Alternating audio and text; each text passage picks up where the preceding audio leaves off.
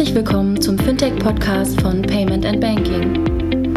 In unserem wöchentlichen Podcast sprechen wir mit interessanten Köpfen aus der Branche über unsere Hauptthemen Fintech, Payment, Banking und Mobile.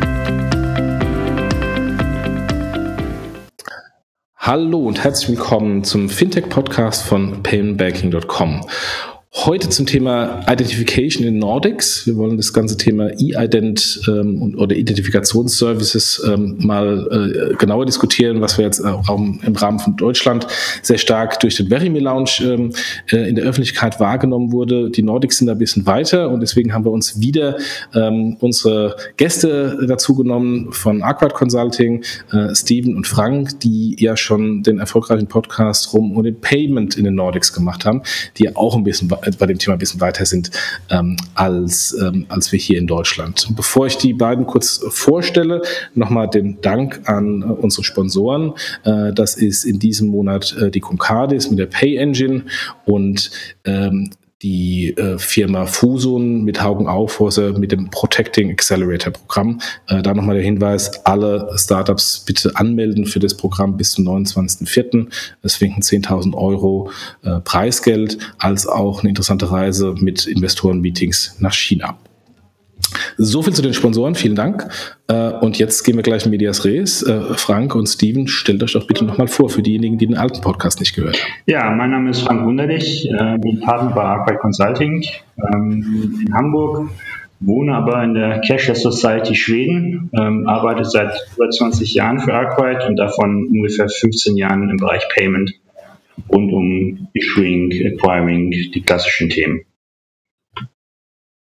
Ja, ähm, mein Name ist Steven Jakob, ähm, auch Partner bei Arkwright seit zwölf Jahren ähm, im Payment unterwegs und wir gucken immer ganz neidisch von Hamburg zu unseren äh, Kollegen nach Oslo und Stockholm, ähm, weil die halt einfach, wie wir auch in dem äh, letzten Podcast äh, Payment in the Nordics 136 berichtet hatten, grob gesagt eine ganze Generation weiter ähm, voraus sind, was äh, mobiles Bezahlen und so weiter angeht.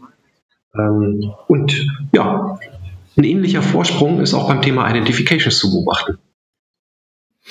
Ja, wir hatten das ja beim letzten Mal auch schon angesprochen. Also wir werden auch in den Shownotes nochmal den, den Link zum alten Podcast äh, reinsetzen. Aber wir hatten das beim letzten Mal auch schon angesprochen, ähm, als wir das Thema Identification hier ein bisschen kurz gestriffen hatten und der Frank äh, so ein bisschen äh, ähm, äh, entspannt sagte, naja, das ist ja schon das Problem, dass ich da verschiedene Anbieter habe. Bei uns haben die Banken sich alle zusammengerissen äh, zu einem Anbieter und das funktioniert.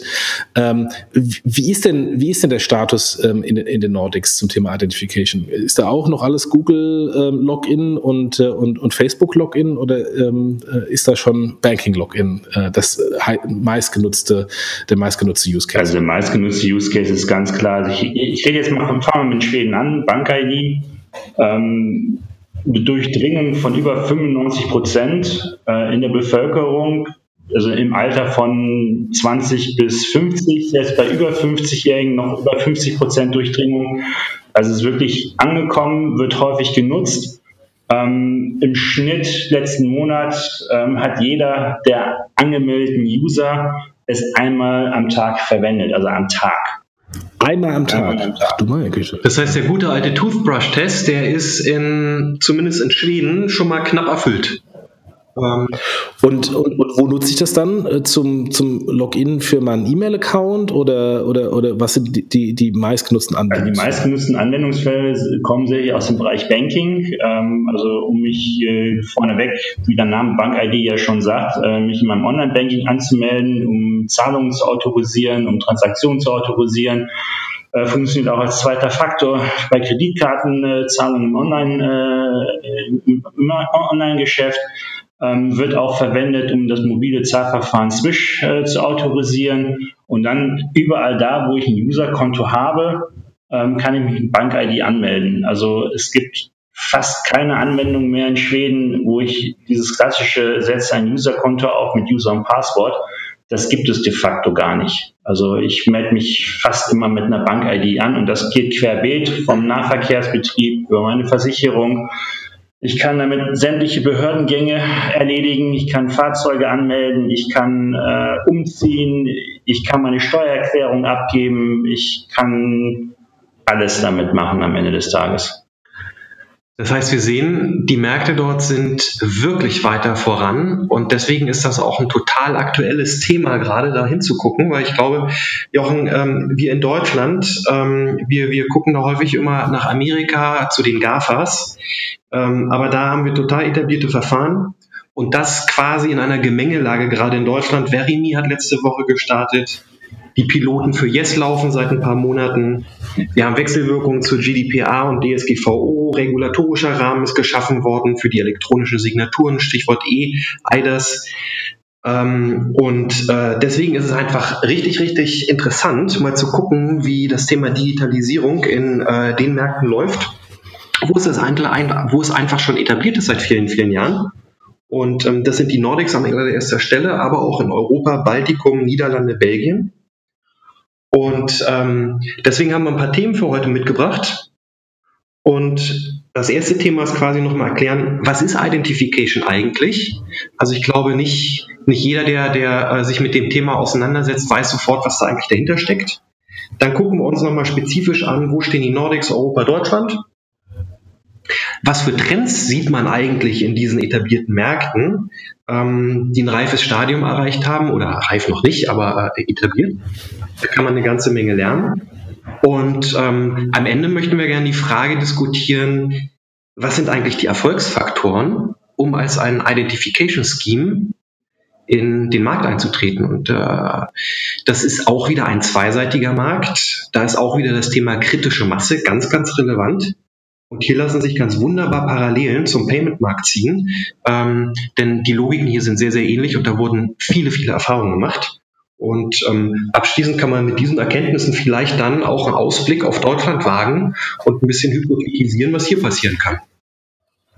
Ja, ja, das ist, das ist sehr spannend, weil letztendlich, äh, wir haben ja das bei der, bei der PEX-Konferenz ähm, auch als äh, auf dem Panel gehabt, als Verimi und, und Yes da waren. Da hat dann am ganz am Ende ähm, der Arnold Käse und diejenigen, die nicht dabei waren, können das nochmal als Podcast hier anhören, äh, auch einen Appell an die Händler äh, gemacht, nach dem Motto, liebe Händler, ihr wollt natürlich nur einen Button äh, zur Identifikation, aber jetzt haben wir mehr Anbieter und äh, jetzt könnt ihr überlegen, ähm, entweder implementiert mal zumindest zwei, drei Buttons am Anfang ähm, und dann wird vielleicht irgendwann auf einen Button hinauslaufen oder ihr macht gar nichts und dann bleibt es auf jeden Fall bei Google und bei Facebook und ob ihr diese Daten dann äh, weggeben wollt an Google und Facebook ist natürlich so eine Frage. Also von daher, das ist ein sehr, sehr spannendes Thema, was wir dann am Ende auf jeden Fall nochmal äh, vertiefen sollten, äh, was denn die Erfahrungen sind und was dann in den Nordics auch funktioniert hat und wovon man dann vielleicht auch hier in Deutschland noch ein bisschen was lernen kann. Genauso. Vielleicht noch mal kurz einsteigen, was ist eigentlich Identification? Ähm, ich glaube, jeder, der in den letzten Jahren irgendwo ein Bankprodukt abgeschlossen hat, ähm, selbst bei, bei, einer Direktbank oder sowas, kennt wahrscheinlich diesen Prozess, dass man an seinem Rechner sitzt, die ganzen Daten eingibt, ähm, dann irgendwo unten einen Knopf drückt und sagt, ja, ich möchte jetzt ein Konto eröffnen und dann hofft, dass er gleich damit A loslegen kann und dann kommt wahrscheinlich immer sowas, vielen Dank für Ihren Antrag, wir bewerten die Unterlagen, danach schicken wir Ihnen postalisch die Sachen ausgedruckt zu und Sie müssen sich in Ihrer Postfiliale identifizieren oder wenn man Glück hat, läuft das vielleicht noch über Video-Ident. Ähm, das heißt, das ist, das ist, äh, glaube ich, von der User-Convenience ähm, äh, nicht das allerbeste. Und zum Teil dauert das auch einfach lange, gerade Postident, da können Kunden abspringen und so weiter.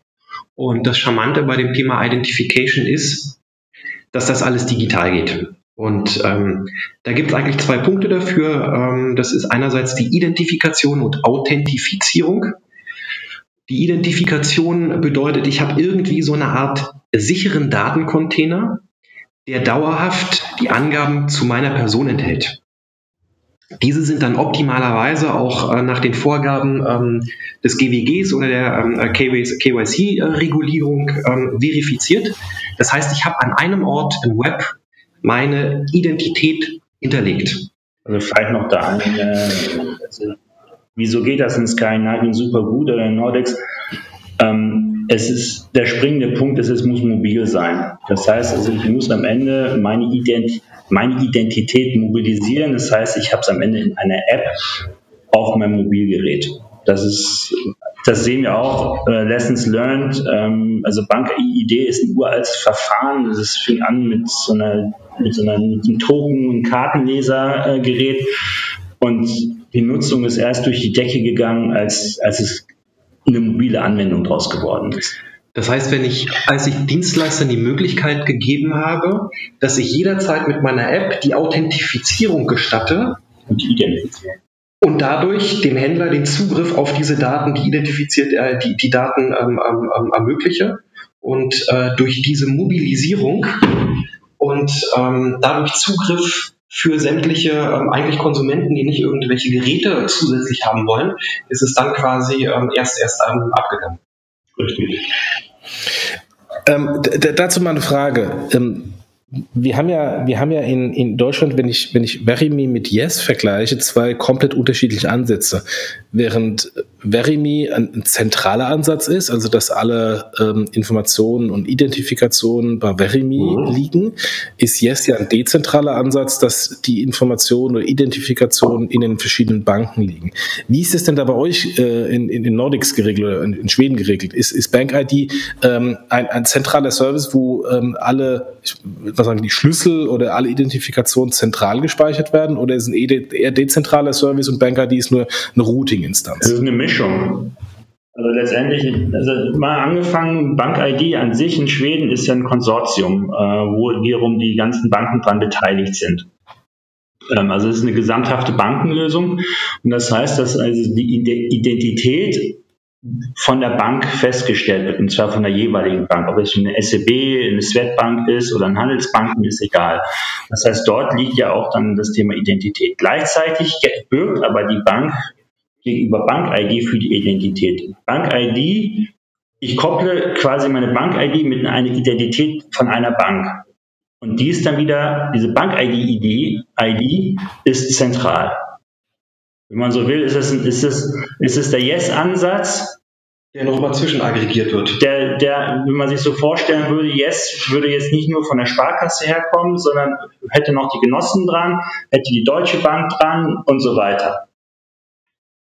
Und die haben alle so einen zentralen Hub, der heißt Bankidee und da sind diese Daten vorhanden. Genau. Mhm. Okay, und, und in diesem zentralen Hub liegen dann auch alle Informationen. Also da liegt meine Adresse, da liegt äh, mein Geburtsdatum oder liegen da nur ähm, Referenzinformationen, die dann woanders hinrouten? Also wir haben ja in, in Schweden die Besonderheit, dass ähm, diese zentralen Informationen ähm, liegen eigentlich an einer, an einer anderen Stelle. Und zwar habe ich ja in Schweden die sogenannte Personennummer, die Nummer, die eigentlich schon mein Geburtsdatum preisgibt und mit der ich schon ähm, bei, beim, bei der Steuerbehörde ähm, nachfragen kann, äh, wo ich wohne und die rudimentären Anschriftdaten äh, bekomme. Ähm, mhm. Was Bank-ID leistet, ist zu sagen, okay, zu dieser Personennummer bestätige ich, dass derjenige mit dieser Personennummer auch derjenige ist, der vorgibt zu sein. Okay, verstanden. Ja, okay, dann kann man es nicht direkt vergleichen, ja. Okay. Also am ehesten von der Funktionalität her ist es am ehesten der Yes-Ansatz. Mhm. Also Leerrohr legen zu bestehenden okay. Identitätsdaten. So ist es. Mhm. Ja. Was sind die Haupt-Use-Cases, ähm, wo ihr in Schweden das, das einsetzt? Hat, hatten wir eben ja schon. Also ich, im Prinzip gibt es äh, keinen also überall da, wo ich mich identifizieren muss, anmelden muss, äh, kann ich Bank-ID einsetzen. Ähm, für ganz einfache Fälle sieht man hier und da nochmal einen, einen Facebook-Connector oder äh, einen Google-Connector. Aber ähm, der Großteil ähm, aller Anwendungen läuft über Bank-ID, beziehungsweise um, um den oder ähm, also mobile Bank-ID an, an vorderster Front, dann nochmal die herkömmliche Bank-ID als zweite Variante. Die auch schon Nutzername mit Passwort verdrängt hat an vielen Stellen. Genau, richtig. Also Username, Passwort findet so gut wie gar nicht statt. Das finde ich beachtlich. Das heißt, die ganzen, was weiß ich, Bonusprogramme oder sonstigen Sachen, die man hat, ähm, ähm, wo man als Deutscher es eigentlich gewohnt ist, zu sagen, ich muss mich mit E-Mail-Adresse üblicherweise und Passwort anmelden, das, da seid ihr drüber hinaus und ähm, überall quasi Single Sign-On ähm, für alle Dienste, die ihr in Schweden habt. Ja. Das ist man äh, äh, ein Mehrwert, möchte ich sagen. Mhm. Absolut, absolut. Und das geht auch für B2B oder ist es nur B2C? Ähm, das geht für beides. Also es gibt auch äh, Bank, äh, Bank-ID in dem B2B-Bereich, ähm, aber die, logischerweise die großen Nutzerzahlen kommen aus dem B2C-Bereich. Aber wir haben auch ganz viel Mehrwert auf ähm, B2B-Seite. Ähm, wir haben jetzt primär so aus Kundenseite geguckt, was ist, ist der Mehrwert so von einem Single Sign-On. Aber wenn ich mich mal in die Perspektive einer Bank versetze beispielsweise, habe ich das erste Mal eine volle Digitalisierung von irgendwelchen Antragsprozessen. Ähm, ich habe nicht mehr die Erfordernis, irgendwie zwischen 6 und 12 Euro für ein äh, Postident-Verfahren zu zahlen. Ich habe keinen physischen Kontakt mehr mit dem Kunden in der Filiale. Ähm, ich muss nicht nachtelefonieren, wenn vielleicht äh, nachtelefonieren, wenn irgendwelche Daten nicht, nicht sauber waren. Ich habe keine Dubletten. Ich habe ähm, rechtsverbindlichen digitalen äh, Vertragsabschluss und total wichtig, höhere Conversion Rate, weil der Kunde nicht die Möglichkeit hat, sich das über ein paar Tage nochmal zu überlegen und dann am Ende des Tages quasi zu sagen, na, ich unterschreibe hier doch nicht. Ähm, das, das ist natürlich A, ein Kostenvorteil, aber ähm, über die äh, Conversion Rate, die dann höher ist, auch ein, ein Erlösvorteil. Und ähm, ich glaube, bei Bestandskunden zum Teil braucht man auch gar keine Login-Infrastruktur mehr, oder?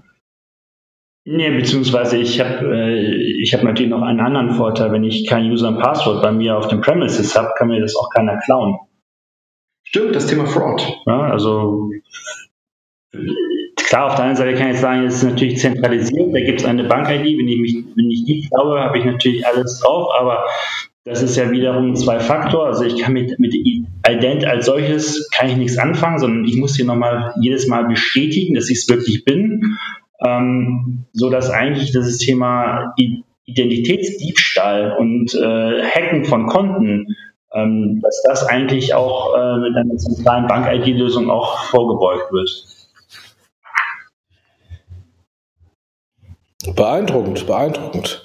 Und, ähm, und ist das nicht nur in Schweden so, sondern auch in anderen Ländern oder ähm, sticht Schweden da hervor bei Also Markt? vergleichbar, am ehesten vergleichbar noch mit, äh, mit äh, Norwegen. Dort heißt es übrigens auch Bank-ID, ähm, hat, hat aber nichts miteinander zu tun, außer dass es mehr oder weniger das gleiche Setup ist. Ähm, in Finnland und in Dänemark gibt es auch ähm, Initiativen, die auch relativ weit verbreitet sind. In, in Dänemark die NemID und in, in, Finnland nennt sich das Tupas. Ähm, die sind aber kommen erst dieses Jahr mit einer mobilen Version äh, der, der ID raus, so dass diese eigentlich noch nicht in diesen super, super Use Case äh, reingelaufen sind, wie, ähm, wie in, in Schweden und, und Norwegen. Also man muss sich das wirklich so vorstellen, man kann, also selbst wenn ich um am PC sitze und ich logge mich irgendwo bei der Bank ein, habe ich immer noch mein Handy daneben liegen und das nutze ich dann schnell, um meine Bank, äh, um mit der Bank-ID äh, mich zu bestätigen, um mein, um das Login dann durchzuführen. Oder ich mache das direkt in-App sozusagen aus, aus meiner Banking-App direkt in die nächste Banking-App. Und das geht natürlich nur mit einer mobilen Version. Und äh, sowohl Finnland als auch Dänemark ähm, werden bis spätestens Q3 eine mobile Version ihrer EIDs gelauncht haben. Und dann werden, werden wir da auch sehen, dass wir da Wachstumsraten haben. Also nur mal so zum Vergleich, in den letzten fünf Jahren ist die Nutzung in Schweden jährlich um über 60 Prozent gewachsen. Ähm, und die Finnen sind bei ungefähr plus 5 Prozent und das größte Wachstum kommt aus der mobilen Anwendung heraus. Okay, gut. Und äh, jetzt war oder ist ja Payment auch ein, ein, ein Use Case, der eng an Identifikation ist. Also wenn ich ähm, auf der einen Seite einsteige bei einem Händler und sage, hallo, ich bin der Jochen, oder bei einem Vertrag und sage, hallo, ich bin der Jochen, ähm, ist ja irgendwo immer noch eine Payment-Komponente dazu. Ist das, ist das verschmolzen oder ist es komplett getrennt und, und Bank-ID ist wirklich nur ID ähm, und der Kunde hat dann weiterhin noch eine, eine Payment-Page, wo er dann sagen muss, ich möchte dann eben vielleicht auch nicht mit der Bank bezahlen? Das ist genauso. Also ich also im Prinzip ist es auch so, ich, ich ID den Kunden auch nur da, wo es wirklich notwendig ist. Also jetzt mal ein Beispiel, ich, ich gehe jetzt mal in einen Onlinehandel für Elektronikwaren und kaufe mir eine neue Stellanlage. Ähm, da brauche ich nicht unbedingt den Kunden vollwertig zu identifizieren. Weil am Ende des Tages liefere ich Leistung gegen äh, Entgelt und ich gehe dann auf die Payment Page. Da kann es sein, dass ich entweder äh, über Klarna mich auschecke und mich da nochmal identifiziere oder dass ich eine Kreditkartenzahlung mache und da nochmal Bank-ID verwende. Mhm. Ähm, anders sieht es aus, wenn ich jetzt einen Versicherungsvertrag abschließe. Ähm, da kann ich mich mit Bank-ID voll identifizieren, was ja in Deutschland nicht möglich ist. Dann muss ich ja zumindest bei den Personenversicherungen, also Lebensversicherungen, muss ich mich ja nochmal identifizieren lassen. Ähm, das kann ich dann direkt machen und das Thema Bezahlen ist wieder völlig unabhängig davon. Da kann ich auch sagen, ich möchte per Rechnung zahlen zum Beispiel. Okay. Ja gut, wenn natürlich eine Bank ein eigenes Zahlverfahren hat, wäre es natürlich sinnvoll, das mit, dem, mit der ID zu merchen, nach dem Motto, wenn ich weiß, dass der Jochen kommt ähm, und, äh, und sich identifiziert, dann kann er natürlich auch gleich mit dem Zahlverfahren bezahlen, was ich ihm auch noch mit anbiete, sofern er das will. Äh, und nochmal den Prozess das noch ein bisschen beschlanken. Ja, durchaus, durchaus valider Ansatz, den man auch sieht. Ähm, in Norwegen beispielsweise ist ja das Bank-ID-Verfahren, äh, Frank hat es gerade gesagt, gleiches Setup, auch ein Gemeinschaftsunternehmen der ähm, norwegischen Bankwirtschaft, genauso wie das mobile Zahlverfahren WIPS und das nationale Debit-Scheme äh, Bank Accept. Und diese drei Assets werden jetzt gerade in einem Joint Venture gebündelt, weil dort die Bankwirtschaft sagt, es ist total sinnvoll, Identität und Bezahlen zusammen mit einem effizienten äh, äh Bezahlverfahren, also äh, nationalen Scheme statt internationalen Scheme zu kombinieren, um äh, die Rundumsicht auf die Kunden zu haben und äh, tolle Use Cases ja, zu haben. Ähnliches, Ähnliches sieht man auch in Niederlanden übrigens. Mit Ideal dann. Genau. Ähm, also die Verlängerung von Ideal, ja, genau, ne? bis genau. äh, in, IDIN. IDIN, genau richtig, ja. Also gleiches Erlebnis, ähnliches Brand. Ähm, Ideal ist ja quasi das, das Online-Zahlverfahren in, in äh, Niederlanden, was so ein bisschen funktioniert wie Sofortüberweisung, ist ja der absolute Platzhirsch am Markt. Über 60 Prozent im Onlinehandel haben die. Krass. Und ähm, die haben jetzt Anfang 16 mit Pilot angefangen, 17 offiziell quasi dieses Thema Identifikation auch mit anzubieten. Der gleiche Gesellschafterkreis, also auch wieder Konsortium der niederländischen Banken. Und die haben halt den schlauen Move gemacht, zu sagen, die Kunden kennen alle schon Ideal. Ich liefere ihnen fast das gleiche Verfahren beziehungsweise Erlebnis, wenn ich mich identifiziere. Ich habe einen ähnlichen Button, ich habe ein ähnliches Logo, es klingt sogar ähnlich statt Ideal dann IDIN. Und ähm, das ist eigentlich, wenn wir dann später nochmal über die Frage kritische Masse kommen, ähm, auch einer der Erfolgsfaktoren, äh, wie man Kunden mitnimmt. Absolut. Einfach kleine Evolutionen in Schritten, die er verdauen Absolut. kann. Ähm, in dem Kontext, für die, die es nicht wissen, PayPal spielt in Niederlande keine Rolle, hat irgendwie einen Marktanteil, einen totalen Marktanteil von irgendwie fünf oder sechs Prozent ähm, weil mhm. die, die niederländischen Banken mit Ideal eben frühzeitig den Markt besetzt haben, ein gutes Angebot geliefert haben und äh, daran hat sich PayPal, ähm, obwohl sie den, den führenden ähm, äh, Marktplatz, der dann Marktplatz heißt, also die naheliegende äh, niederländische Übersetzung, ähm, übernommen hatten, ähm, hat sich PayPal ähm, da extrem schwer getan, überhaupt äh, Relevanz zu bekommen äh, und tut sie das bis heute. Also von daher rechtzeitig ähm, äh, passendes Produktangebot dem Kunden anbieten ähm, und äh, dann klappt es auch mit dem Marktanteil. ähm, aber Frank, du hattest ja. vorhin gesagt, ähm, in, in äh, Schweden würde, ich, würde die Bank-ID mindestens einmal am Tag genutzt. Ähm, ist das in den anderen Ländern in Nordics genauso? Also haben die auch so eine überwältigende Nutzung der Kunden oder ist es noch ein bisschen hinten dran? Also, also man muss das ein bisschen äh, ähm, relativieren. Also einer der Haupt-Use-Cases ähm, für die Bank-ID ist auch Swish. Und im gleichen Maß, wo jede Swish-Zahlung wächst, ähm, wächst auch meine Nutzung der Bank-ID. Nichtsdestotrotz sind auch in den anderen Ländern, ähm, also gerade Norwegen, ähm, das Thema Bank-ID äh, prominent vertreten und hat ungefähr dieselben Durchdringungen, nur nicht unbedingt die, dieselbe Nutzungsfrequenz, also was das Anzahl pro, pro Transaktion am Tag angeht. Aber ähm, ich glaube, das ist, das ist trotzdem äh, gigantisch hoch. Also das ist ähm, überall äh, vertreten. Interessant ist eigentlich ein anderer Fakt an der Stelle, wenn wir gerade über Norwegen sprechen. Ähm, man kann natürlich argumentieren, ich habe jetzt hier bei diesen verschiedenen Identitäten, also wenn ich sage, ich habe ein Facebook Connect, ist ja auch eine Form von einer Identität oder einer Autorisierung, habe ich ein Low Level of Trust. Also ich habe keine Ahnung, wer eigentlich wirklich hinter dem Facebook-Profil steckt. Auf der anderen Seite, wenn ich jetzt hier eine voll GWE-konforme Identifikation habe, habe ich ein sehr starkes Trust-Level sozusagen. Die spannende Frage ist, muss ich jetzt wirklich alles auf diesem höchsten Trust-Level machen? Ja. oder ob es nicht Use Cases gibt, wo ich meinetwegen mich zuerst in der Bank äh, ID identifiziere, um dann zu sagen, okay, jetzt weiß ich, dass das jetzt hier äh, meinetwegen der Jochen ist.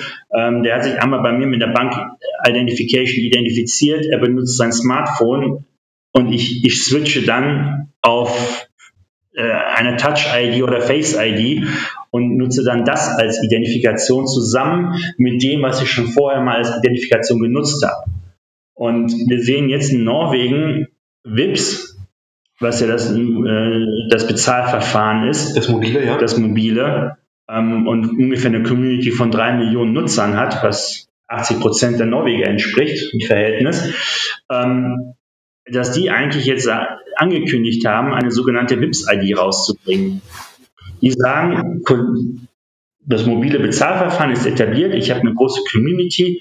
Die meisten Leute sind auch über Bank-ID identifiziert worden. Ich bin mir relativ sicher, wer die Leute hier sind lieber Merchant, du kannst auch auf WIPS-ID zurückgreifen und äh, hast dann auch eine relativ hohe Sicherheit über den Kunden, der bei dir ähm, was beantragt, auf die Seite kommt und so weiter. Hast dann nicht die, ich habe 100% äh, GWG und Ausweis gesehen und so weiter dahinter, aber ich würde mal sagen, äh, für, die, für die Menge der Use Cases völlig ausreichend. Und billiger wahrscheinlich. Und billiger am Ende des Tages, genau. Das heißt, dann hat ein Dienstanbieter, ein Händler, eine Bank die Möglichkeit, je nach Use Case und Legitimationsbedarf zu sagen, nehme ich äh, Level of äh, Assurance 1, 2, 3 oder 4. Wo dann wahrscheinlich auch ein entsprechendes Pricing dahinter Okay. Mhm. Aber das ist eigentlich ganz interessant. Das heißt, wir haben dort in den Märkten, ähm, wo eigentlich Monopol, also die, die Identifikationsanbieter aus einer Monopolstellung kamen, ähm, alles Tochterunternehmen äh, bzw. Gemeinschaftsunternehmen der, der jeweiligen Bankwirtschaften, haben jetzt die ersten Wettbewerber, die da reingehen, eine Website, die wie aber auch freier. Aber ähm, interessant ist, wir haben auch die Logik der Aggregatoren. Ne? Genau. Also um den Punkt nochmal von, von dem Podcast, den du gerade angesprochen hattest, ja auch in der Einleitung, wo es ja darum ging, ja, soll ich jetzt den Yes-Button integrieren oder Revenue? Ähm, letztendlich gibt es ein neues Geschäftsmodell. Das ist mehr oder weniger sowas wie ein Payment Service Provider. Das ist nur ein, ein Identitätsservice Provider. Der würde dann zum Merchant hingehen und sagen, ja, du brauchst, brauchst eine Identifikationslösung. Du kannst dich einmal bei mir andocken und du kannst dann mehr oder weniger das ganze Portfolio hinten dran, vom einfachen Facebook-Connector über eine WIPS-ID, über eine Bank-ID, über was weiß was ich alles, was es noch geben könnte.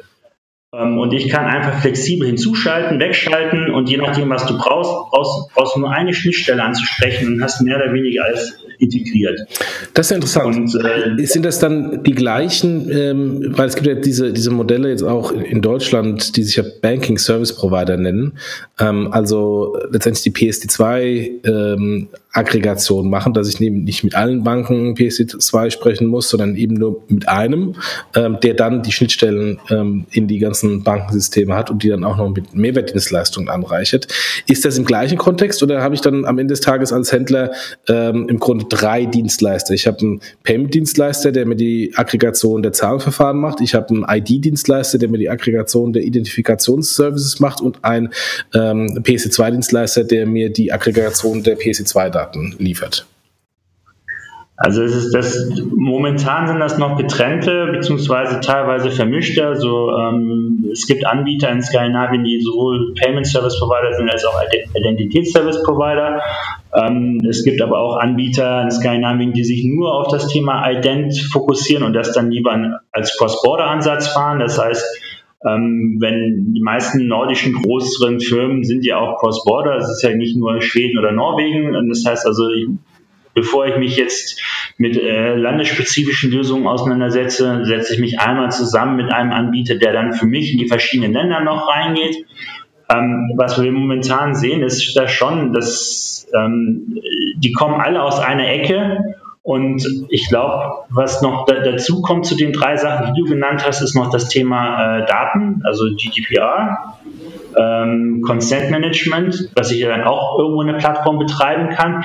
Und ich glaube, in die Zukunft gedacht, dass dieses alles mehr und mehr miteinander verschmelzen wird und dass es dann am Ende des Tages doch einen Anbieter gibt. Aber den Stand haben wir noch nicht. Also wir sind noch auf dem Stand, wo es noch ähm, separate Anbieter gibt, die aber jeweils in die andere Bereiche inzwischen Gefühle ausgestreckt haben und das, das Thema breiter aufsetzen, weil die einfach sagen, ja, ich bin eine Plattform und ob ich jetzt nochmal zusätzlich vielleicht auch mit jemandem kooperiere und sage, du, ich bin eigentlich ein Ident-Provider, aber ich habe hier noch jemanden, der ist PSD2-Provider, das kannst du von, von meiner Plattform auch, auch, auch bedienen und, und vice versa. Hm.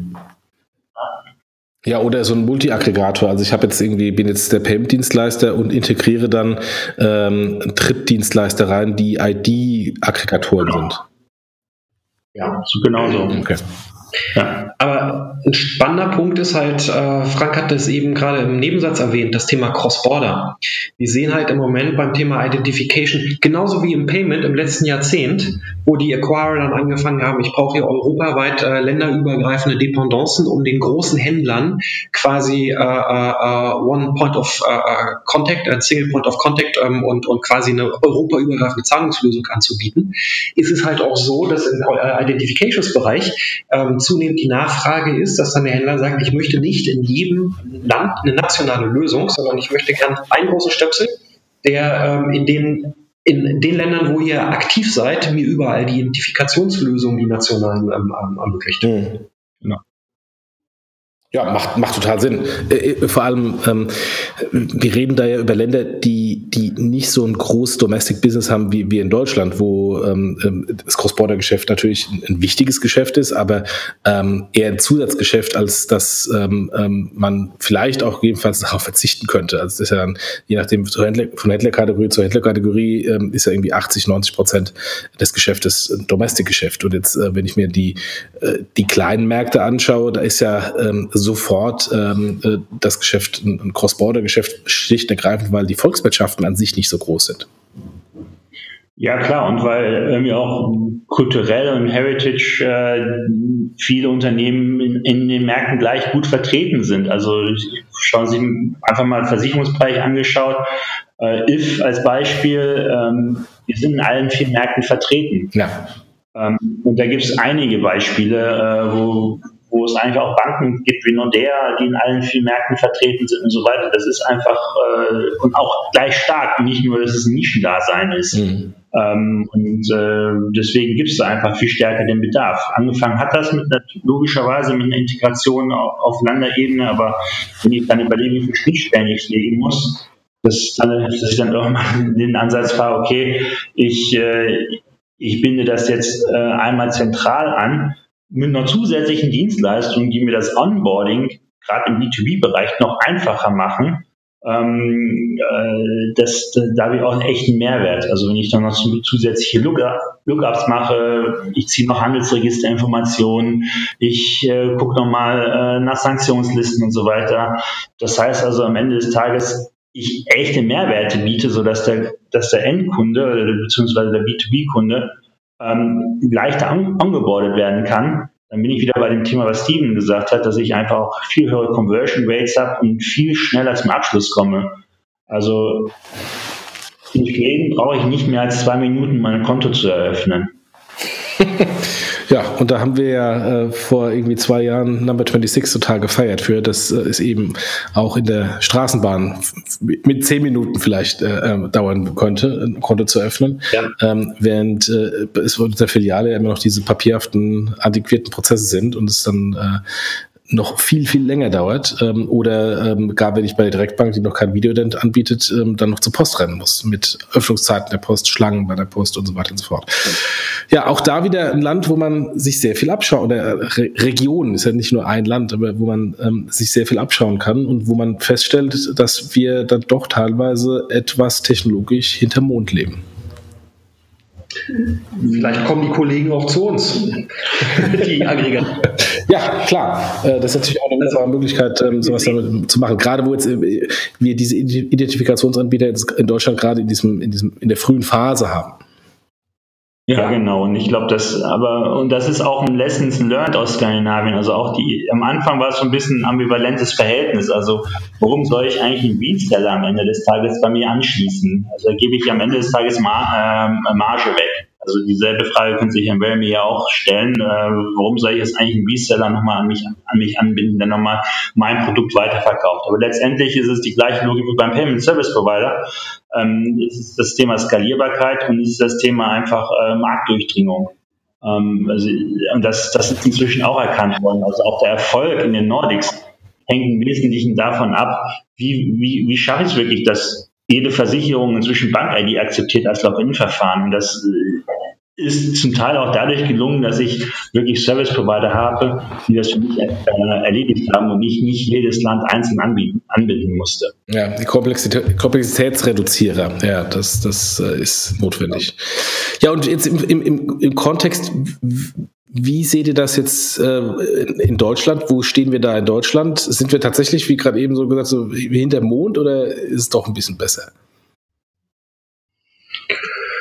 Äh, gute Frage. Ich glaube, bevor wir nach Deutschland springen, will ich noch ein bisschen in, in, die Nachbarschaft reinschauen. Also Niederlande haben wir schon eben angeschaut. Ich glaube, Belgien ist nochmal ein ganz spannendes Thema, um da nochmal den Bezug zu Deutschland herzustellen. Also die Belgier hatten ja, die haben ja ein, ein, ewig lang schon ein EID. Und die EID funktionierte wirklich so, dass ich einen Personalausweis in den Kartenleser reingesteckt habe. Und wenn man sich jetzt mal anschaut, elektronischer Personalausweis ist ja in Deutschland auch nichts Neues aber erst seit, glaube zwei Jahren ähm, als wirklich elektronischer Personalausweis verpflichtend, verpflichtend ausgestellt. Das haben wir in Belgien sofort die Entscheidung getroffen, dass es so funktioniert. Und es hat eine relativ hohe Durchdringung. Also jeder hat sich dieses Kartengerät angeschafft. Und jetzt sind sie an der Stufe, wo sie sagen, Chinese Evolutionsstufe, wir machen es mobil. Initiative nennt sich It's Me und da sind wieder alle dabei, die dabei sein können. Also angefangen von den Banken, also ähm, alle, alle größeren Banken, aber auch die Telcos sind dabei und pushen gerade diese Initiative ähm, in den Markt rein. Und wie funktioniert das? Ähm, das funktioniert so, dass ich einmal meine App über den Kartenleser connecte mit meiner Identität und damit habe ich dann wieder diese mobile Anwendung, die ich dann wieder bei meinen ganzen Bankgeschäften und so weiter äh, benutzen kann. Das heißt, mein Handy liest über die NFC-Schnittstelle den Personalausweis aus. Oder ich, wenn ich kein NFC habe, mache ich das so, dass ich das einmal im PC mit meinem Kartenleser mache. Mhm. Mhm. und dann ist es, dann ist es verknüpft. Und das, glaube ich, um den Sprung wieder nach Deutschland zu bringen, ähm, es hat ja Ewigkeiten gedauert, bis ich eigentlich verstanden habe, dass dieser elektronische Personalausweis einen gewissen Mehrwert bietet. Und ich glaube, der Hauptpunkt ist, dass ist wieder so dieses Thema Skepsis. Also warum hat das nicht funktioniert? Warum war es freiwillig? Weil ja dann äh, irgendjemand was gehackt hat und gesagt hat, ist es nicht sicher und wenn ich das irgendwo zentral ablege und so weiter. Auf der anderen Seite sehen wir auch dieses ganze Thema Identitätsdiebstähle. Ähm, also das ist die Frage, was ist da besser oder schlechter? Ähm, und jetzt den Bogen wieder zu schlagen zu deiner originären Frage, also wo stehen wir in Deutschland? Ich glaube, wir sehen viele Initiativen, jetzt mit, ähm, mit Verimi, ähm, etwas anderer Ansatz, also auch wenn ich jetzt sehe, so diese Presseveröffentlichungen, wo ich sage, ja, die Allianz tritt gegen Google und Facebook an, ähm, wo es dann darum wirklich geht, das Thema Daten zu sammeln in irgendeiner Weise, weil sonst brauche ich ja nicht gegen Google und Facebook anzutreten.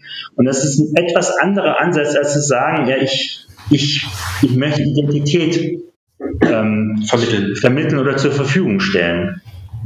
Also allein schon, wenn ich die beiden Apps vergleiche, also eine Verimi-App, ähm, da kann ich ja noch, noch Dienstleister hinzufügen, wo Verimi schon, ähm, wo Verimi in Zukunft akzeptiert wird und so weiter. Während bei einer Bank, äh, Bank-ID-App, die ist vollkommen nüchtern. Das Einzige, was da passiert ist, ist ein Text, wo möchtest du dich gerade identifizieren, welche Transaktion möchtest du gerade durchführen, bitte bestätige.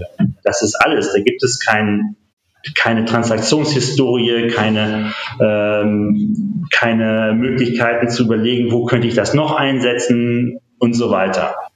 Und ähm, ich glaube, da bin ich mal gespannt, ob der Ansatz eigentlich ähm, in Richtung Identifizierung richtig funktioniert und sich auch in der, in der, in der Größenordnung durchsetzen kann. Man schafft da ja immer eine zusätzliche Barriere. Ich habe heute Morgen versucht, mich bei Verimi anzumelden. Hat leider nicht funktioniert. Ähm, ich werde es sicherlich nochmal machen. Ähm, aber vom Konzept her ist eine Initiative wie jetzt ähm, natürlich aus Kundensicht ein kleinerer Schritt.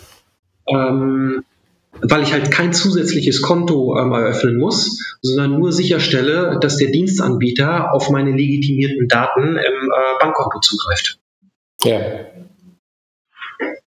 Ja, das heißt, die, die, Hürde, die Hürde für eine Identifikation ist deutlich geringer als bei Verimi, wenn ich euch verstehe, richtig verstehe.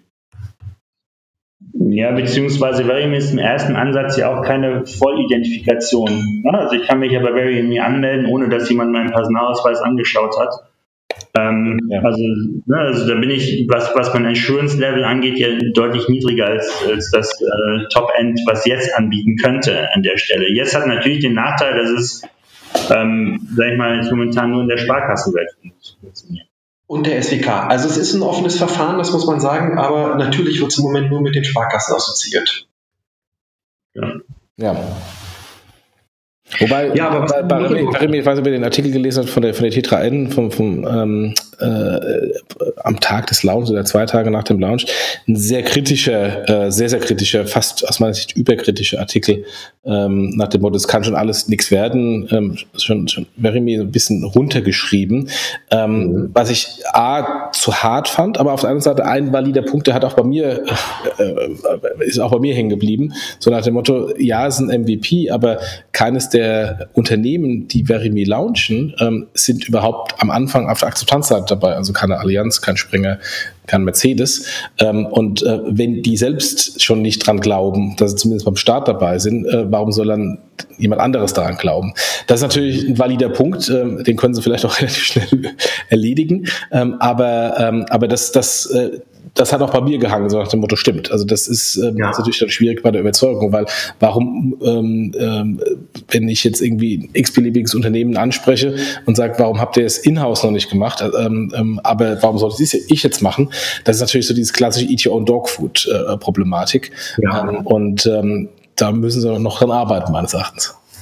Klar, ich meine, die Deutsche Bank, die bietet Verimi an, die ist ja auch einer äh, der, der äh, Gesellschafter. Ähm, und nee, mir geht es eher, mir geht's eher um die Services, also Allianz die Versicherung verkaufen, dass ich da quasi mich äh, beim Verkauf einer Versicherung äh, identifiziere ja, und quasi den Antragsprozess verkürze. Oder bei Springer, wenn ich irgendwie äh, Bild Plus Mitglied werde und auch da den, den Flow verkürze. Ähm, äh, Deutsche Bank habe ich eine Identifikation, äh, da brauche ich keine weitere. Äh, aber diejenigen, die, die genau in den, in den Anwendungsfällen sind und da auch wahnsinnige Use Case anbieten, für den Kunden bequemer das zu machen, die haben es noch nicht. Stattdessen ist dann jetzt beispielsweise bei Weltsparen das live. Was nett ist, aber noch kein Massenmarkt. Und, und genau da ist, der, das, das ist ja der springende Punkt. Also es, es ist Weltsparen auf einmal auf dem Plan. Ich bin die nicht so bekannt sind aus meiner Sicht. Also ich kannte die vorher noch nicht. Aber dann kriege ich aus der App den Hinweis, du kannst bei Weltsparen verwenden. So ist es jetzt eigentlich eine Identifikationsplattform oder ist es eine Marketing-Datenplattform? Ja, genau.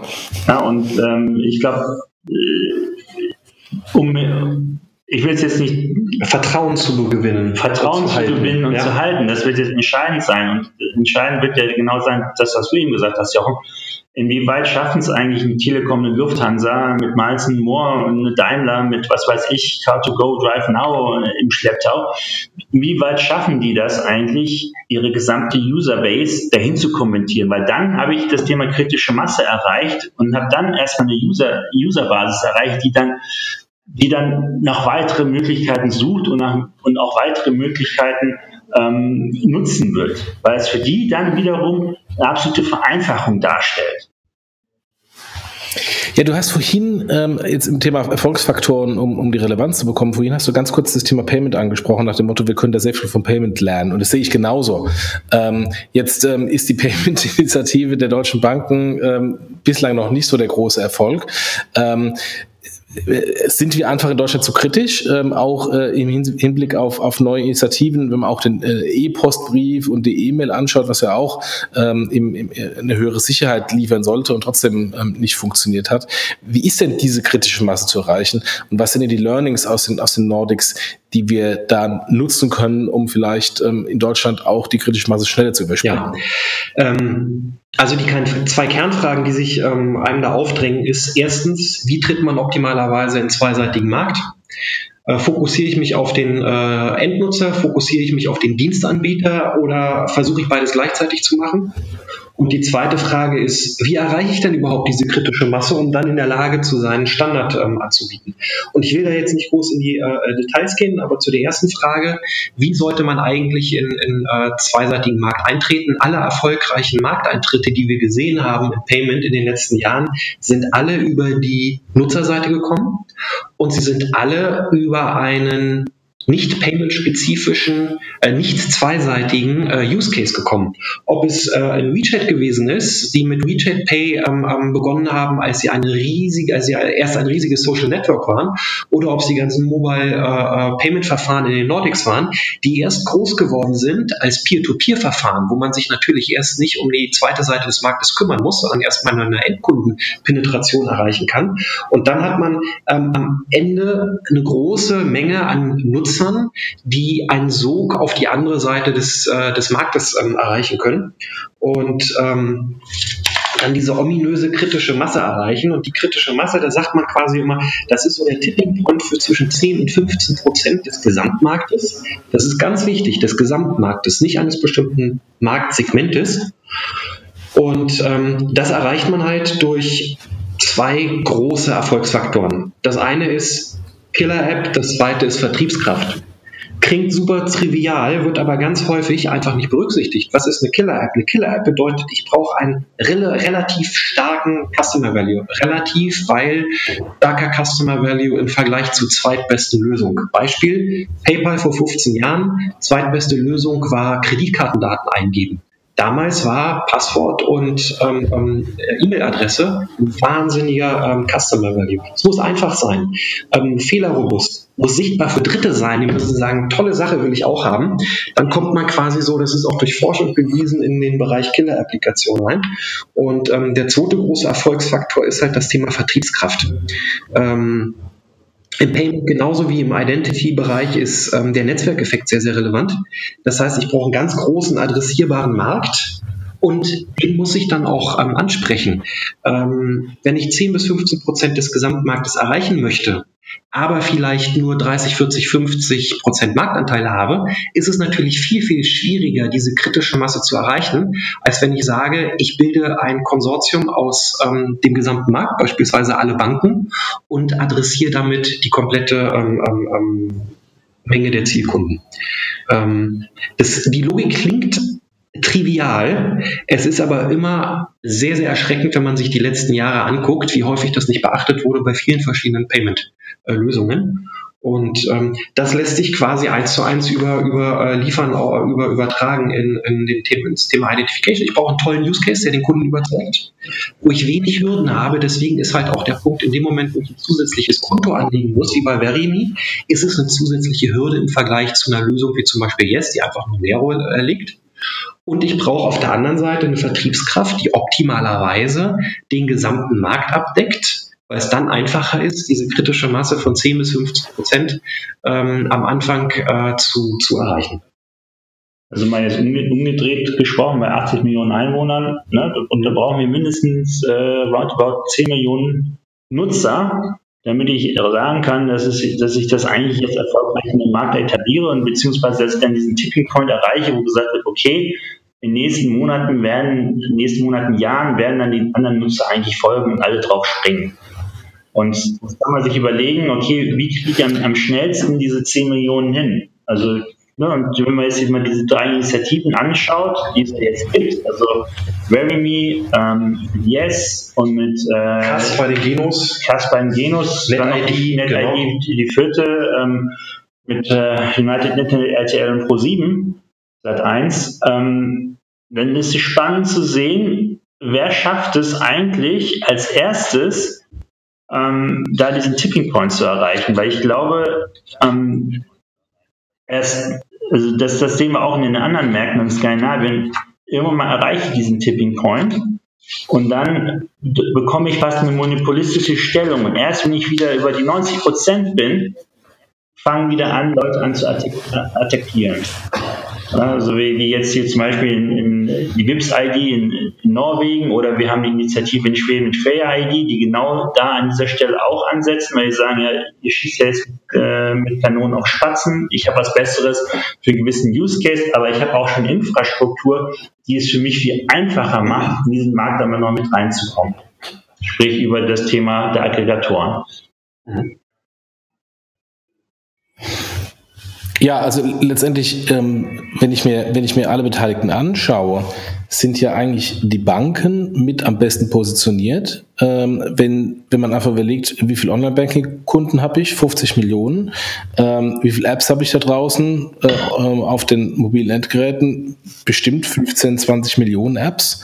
Ähm, und ähm, wenn ich wenn ich es schaffe, die bestehende Infrastruktur ähm, für Ident-Services zu aktivieren, ähm, dann habt Das ist vollkommen richtig. Das ist vollkommen richtig. Da muss ich nur überlegen, wie eine Lufthansa, Anführungsstriche, ihre Miles Morcode zwangsverblicken kann, dass sie sich in Zukunft nicht mehr mit der Service-Card-Nummer anmelden, sondern mit Realme. Und das ist immer schwierig, weil dann habe ich ja einen direkten Vergleich ähm, als, als Lufthansa, oder als Lufthansa-Kunde. Ich habe heute das ähm, und jetzt äh, sagt mir die Lufthansa, du hast hier morgen das andere. Ähm, und dann muss es natürlich von, der, ja. von, der, von dem Mehrwert signifikant höher sein. Äh, deswegen glaube ich, ähm, funktioniert das in den Bereichen sehr gut, wo ich noch keinen Wettbewerb habe, also wo ich keine Lufthansa-ID habe, ähm, sondern wo ich jetzt irgendwie ähm, einen Vertrag schließe bei Vodafone, ähm, wo ich irgendwie alle zwei oder fünf Jahre mal äh, oder sechs Jahre mal bin, weil ich da irgendwie zufällig mal einen Vertrag irgendwie äh, geändert habe.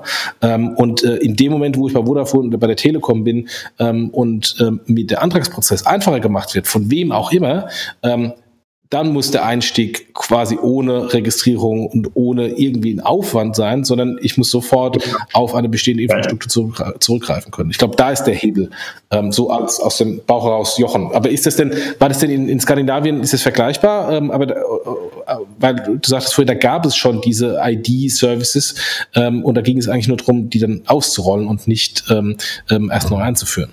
Genau so ist es. Also im Prinzip Bank-ID altes Thema, das war das Standard-Login-Verfahren fürs Online-Banking in Skandinavien oder beziehungsweise in Schweden. Und das heißt also, jeder hatte schon eine Bank-ID, wenn er Online-Banking machen wollte. Also die haben, das war früher auf, den, auf der Debit-Card drauf. Ich habe ein Kartenlesegerät gehabt das habe ich an meinen PC in den USB-Port gesteckt. Das hat mir die Bank geschenkt. Ich musste nicht eins kaufen. Das war ja schon mal der erste, der erste Vorteil gegenüber dem elektronischen Personalausweis. Und ich habe dann einfach meine Visa-Karte reingesteckt und das war meine Bank-ID. Somit, damit konnte ich das machen. So, jetzt führe ich eine mobile Bank-ID ein. Ja klar, ich habe, was eben Steven meinte, diesen, diesen Kundenvorteil, der ist sofort ersichtlich. Also ich kann jetzt von überall her mich ähm, anmelden an der Bank. Und ich muss jetzt nicht für mein Online-Banking-Geschäft ähm, zu Hause, zu Hause vor meinem zum Kartenlesegerät setzen, sondern ich kann das mobil machen ähm, auf dem Tablet, äh, auf dem Smartphone und so weiter. Das heißt, da war dieses Thema Adaption und Adaptionsgeschwindigkeit wesentlich schneller. Und ähm, um mit deinem Beispiel zu bleiben, also wenn jetzt ein Lufthansa sagen würde, ich würde jetzt von heute auf morgen alle Miles More Kunden umstellen auf VeryMe, ähm, dann werden sich die Kunden sagen, warum soll ich mich jetzt erst bei Realme anmelden, wenn ich mich, um mich dann bei Lufthansa anzumelden. Das heißt, du hast ja gerade den Case gemacht zu sagen, ja, das würde ja dann nur funktionieren, wenn ich mich irgendwo neu anmelde. Jetzt ist es aber so, dass ich da nicht die Frequenz habe. Also wie oft schließt du einen neuen Telekom-Vertrag ab oder Telefonvertrag? Wie oft schließt du eine neue Versicherung ab? Das ist ja nicht das Thema, wo du so eine hohe Frequenz hast, um die Penetration zu erreichen in möglichst kurzer Zeit. Mhm. Das stimmt. Ja. Und deswegen ist eigentlich, ähm, sag mal, so ein Ansatz wie Yes, ähm, wenn ich wenn ich es schaffen würde, dass, dass das jetzt für mich der neue Log-On in der Sparkassenwelt ist, um mein bisheriges Log-On-Verhalten eingeführt und das mehr oder weniger von alleine passiert und ich damit dann auch meine ganzen Transaktionen äh, ähm, freigeben kann, ich damit auch zum Beispiel als zweiten Faktor funktioniere im Online-Banking äh, in der Online-Zahlwelt für eine Kreditkarte, dann habe ich auf einmal Use Cases, die das Thema dann äh, befeuern und dann habe ich äh, das Thema Nutzerbasis und das Thema Nutzung. Weil es hilft mir ja nichts, äh, x Millionen Kunden zu haben, die es nur einmal im Jahr verwenden, sondern ich muss ja wirklich äh, Toothbrush-Test zweimal am Tag Anwendung am besten. Dann habe ich es ja. wirklich verinnerlicht und äh, weiß, wie es funktioniert und verwende das auch. Ja, welche Initiative in Deutschland ist am besten aufgestellt, um diese Sache zu bekommen? Aktuell, also ich glaube, äh, grundsätzlich konstatieren kann man, die Banken sitzen auf dem größten Datenschatz von allen, die sich gerade in, äh, in diesem Markt tummeln, weil sie komplett GWG ähm, verifizierte Daten haben. Einer der Erfolgsfaktoren ist, dass man so große Vertriebskraft hat, dass man relativ gut die 10, 15 Prozent des Marktes erreichen kann. Ähm, Im Moment hat keine dieser Initiativen wirklich ein bankübergreifendes, marktübergreifendes Setup, ähm, sodass das wahrscheinlich schwierig wird. Insofern ist eigentlich das wahrscheinlichere Szenario, dass sich die Lösungen in Deutschland ähm, im Weg stehen und wir eine fragmentierte ähm, ähm Landschaft behalten werden. Was dann bedeutet, die, die großen GAFAs lachen sich äh, ähm, einen aus und lachen uns aus, weil ähm, sie ja diejenigen sind, die heute die größte Login-Infrastruktur neben dem Online-Banking ermöglichen. Weil ähm, ich nutze Facebook-Login, ich nutze Google-Login für meine ganzen Dokumente und ähm, wir wissen ja, dass die ähm, auch die klare Strategie haben, äh, dass, ähm, also siehe Fido-Allianz, wo Google auch sehr stark aktiv ist, ähm, auf möglichst alle Use Cases auszuruhen. Jein. Ähm, ich hätte da zwei Gegenargumente. Das eine ist, ich glaube, viele Konsumenten würden, Stichwort äh, Facebook-Daten-GAU äh, aktuell, ähm, einem Facebook nicht gestatten, die GWG-konformen äh, Daten zu besitzen, um mich damit für meine Bankprodukte äh, anmelden zu können. Ich glaube, da haben tatsächlich ähm, ähm, andere Unternehmen den erforderlichen Vertrauensvorschuss. Und ähm, mhm. der zweite Punkt ist, ähm, ein fragmentierter Markt ist eine tolle Spielwiese für Aggregatoren. Und äh, damit sind wir quasi wieder von dem Thema vorhin. Es ist kein unwahrscheinliches Szenario, dass sich dann quasi genauso wie wir diese Online-PSPs haben, sich äh, Identity Service Provider bilden und einfach sagen, lieber Händler, welches Identifika äh, Identifikationsverfahren möchtest du denn anbieten? Ähm, und dann kann er sagen, ich will äh, Yes, ich will Verimi, ich will äh, NetID und ähm, dann wird dem Kunden die Login-Möglichkeit ähm, ähm, ähm ermöglicht, äh, womit er sich wohlfühlt. Und das, das kann man nochmal weiterspinnen. Das geht ja gar nicht nur um die drei Initiativen, sondern ich kann ja dann noch zusätzlich anbieten, zu sagen, so pass mal auf, wenn du gar keine von den drei hast, was ist denn denn? Hast du eine Web-ID, hast du ein ID Now? Mhm. Ähm, oder soll ich dich mit dem Postportal verknüpfen? Und die Rücklieferung aus dem Postportal folgt wieder über mich und ich liefere dich dann, ich liefere die Daten wieder zurück an dich Händler und du musst nicht irgendeinen Postcoupon irgendwo einscannen und auslesen äh, oder sonst was machen. Und ich glaube, das meine Vermutung wäre, ähm, wenn, dass das eigentlich eher zum Tragen kommt, weil das einen Vorteil für den User bietet. Also wenn ich schon mal einmal im Idealfall, wenn ich schon einmal Postident gemacht habe, dann kann ich das multiple Male verwenden. Wenn ich ein Web-ID gemacht habe, das war ja bei euch auch im Panel so der Fall, dass ich das multiple verwenden kann. Und wenn ich dazwischen noch einen, einen Aggregator habe, der mir diesen Vorteil liefern kann, zu einem, mit einem Händler, zu einer Bank, zu einer Versicherung, wer, wer auch immer da gerade einen Identifikations- oder Autorisierungsbedarf hat, ähm, das wird dann, äh, das wird dann, äh, da wird sich dann durchsetzen. Und am Ende des Tages werden wir schon sehen, dass ähm, die drei eben benannten Verfahren, möglicherweise kommt ja die Post noch mit einem Verfahren rum, ähm, das Thema elektronischer Ausweis mit der Governicus-Initiative ist ja auch noch, noch mal dabei, ist nochmal interessant zu sehen, wie das funktioniert. Ähm, also ich glaube, wir werden am Anfang eine offene Infrastruktur haben, wo ich wirklich jemanden dann diesen Vorteil relativ leicht auch darstellen kann äh, im Onboarding-Prozess. Das ist dann aber im Endeffekt schiebt sich der Aggregator ähm, zwischen die Kundenbeziehung ähm, des Identity Service, äh, des Identitätsproviders und des Dienstanbieters was aber auch bedeutet, dass er natürlich beim ganzen Pricing ähm, ein Wörtchen mitspielt und ähm, seine, seine ähm, ähm, Revenue Pools füllen wird. Genau. Ja, Ja, das ist eine interessante These, der ich mich eigentlich auch anschließen kann. Mal gucken. Ähm, lass uns mal in drei Jahren schauen, was sich durchgesetzt hat. Ja, ich meine, wir sehen ja die ersten Anbieter aus Norwegen und äh, Skandinavien, die, die, räumen jetzt den europäischen Markt auf. Also ähm, was ja in, was das Geschäftsmodell, was wir eben beschrieben haben, äh, funktioniert hervorragend in den skandinavischen Ländern und wir sehen jetzt, dass die ersten Anbieter ähm, jetzt nach Europa kommen, sich schon in Holland ähm, mit der Ideen-Initiative auf ihre Plattform gesetzt haben, äh, ITSMI draufgesetzt haben und auch in Deutschland schon anfangen zu fassen und äh, was äh, und auch schon die ersten Anbieter andocken, ähm, um dann auch dementsprechend äh, da auch für Momentum zu, zu, zu sorgen. Und ich kann eigentlich nur sagen, dass jeder ähm, der sowas machen möchte, dass so ein Identitätsdienstleister sind, eigentlich dem gegenüber äh, offen sein sollte, weil er dann am Ende des Tages ähm, auch selber mehr Geschäft daraus bekommt, weil er mehr Akzeptanzstellen geschaffen bekommt. Schli richtig und schlicht und ergreifend, äh, wir reden jetzt am Anfang haben sie ein bisschen runtergespielt nach dem Motto, wir sind großer Domestic-Markt und ähm, das Ausland spielt jetzt keine so große Rolle für viele Händler.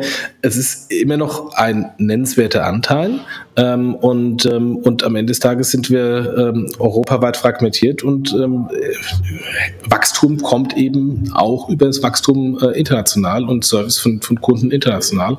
Von daher hilft es natürlich nicht nur einen Aggregator zu haben, der irgendwie die nationalen Verfahren aggregiert, sondern eben auch alle internationalen Verfahren, dass ich dann gleich alle internationalen Kunden ansprechen kann.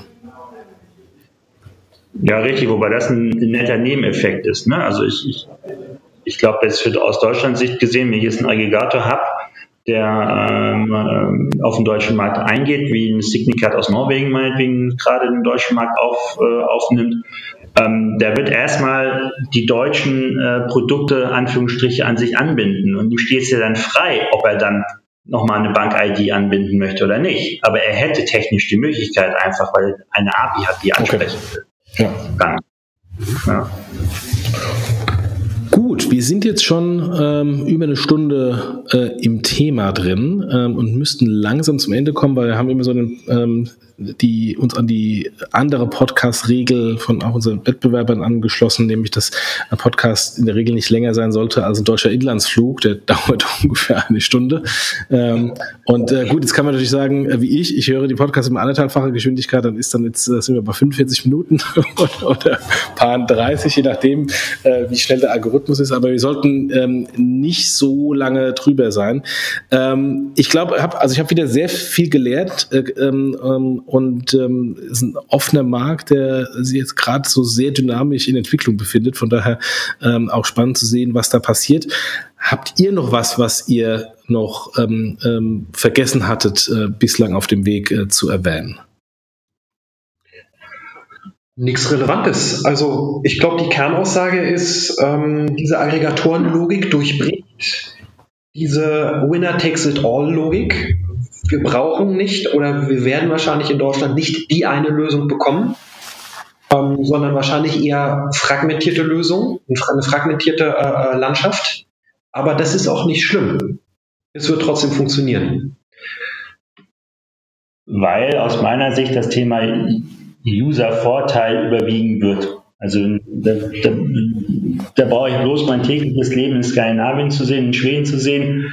Ähm, das möchte ich nicht missen, wenn ich zurück nach Deutschland komme. Ja, wir schon ganz neidisch äh, in, nach, nach Skandinavien. Allein die ganzen Use Cases im öffentlichen, ähm, der öffentlichen Verwaltung ähm, mit irgendwelchen Papieren, die ich beantragen muss und dann physisch vor Ort sein muss oder äh, teilweise auch Prozesse im, im Finanzdienstleistungsbereich bei der Produktbestellung. ja. Ähm, Nie wieder anstehen im Einwohnermeldeamt. Genau, das schreit alles danach, äh, dass wir solche Service, Identifikationsservices haben und dann ähm, auch entsprechend Aggregator, um die kritische Masse zu überwinden. Genau so. Gut, ja, vielen, vielen Dank für die super interessante Information mal wieder. Ähm, insofern habe auch wieder sehr viel gelernt ähm, im, im äh, genauso wie beim, beim Payment in Nordics Podcast. Vielen, vielen Dank euch und ähm, auch vielen Dank an äh, die Sponsoren nochmal, an Aquad Consulting, nein, nicht an Aquad Consulting, Watt-Sponsor, an, an Concardis und an Protecting. ähm, und ähm, ähm, also nochmal vielen, vielen Dank. Und ähm, wenn ihr ähm, mehr über das Thema wissen wollt, gibt es eine Website ähm, von Aquad Consulting, wo der Zuhörer sich nochmal äh, informieren kann. Habt ihr White Paper geschrieben zu dem Thema? Äh, zum Thema Identity nicht, zum Thema äh, Payment in the Nordics ja und ähm, wenn es da Fragen gibt, einfach per Mail. Ähm, da haben wir eine ganze Menge auf Knopfdruck. Dann geht am besten auf die Website von Arquite Consulting, arquite.de oder .com? De. De, gut. Wunderbar, dann vielen, vielen Dank euch und ähm, wir sehen Danke uns bestimmt bei der einen oder anderen Konferenz mal wieder. Von daher ähm, ähm, wir, wir sehen uns und, äh, und äh, an die Hörer, äh, schaut, schaut mal auf die Website, ähm, sind äh, durchaus spannende Entwicklungen und von daher ähm, gerne auch mal die Lead-Generierung hier von Payment Banking zu euch. Danke, vielen Dank, vielen Dank. Macht's gut, tschüss. Du auch, Jochen, ciao, tschüss.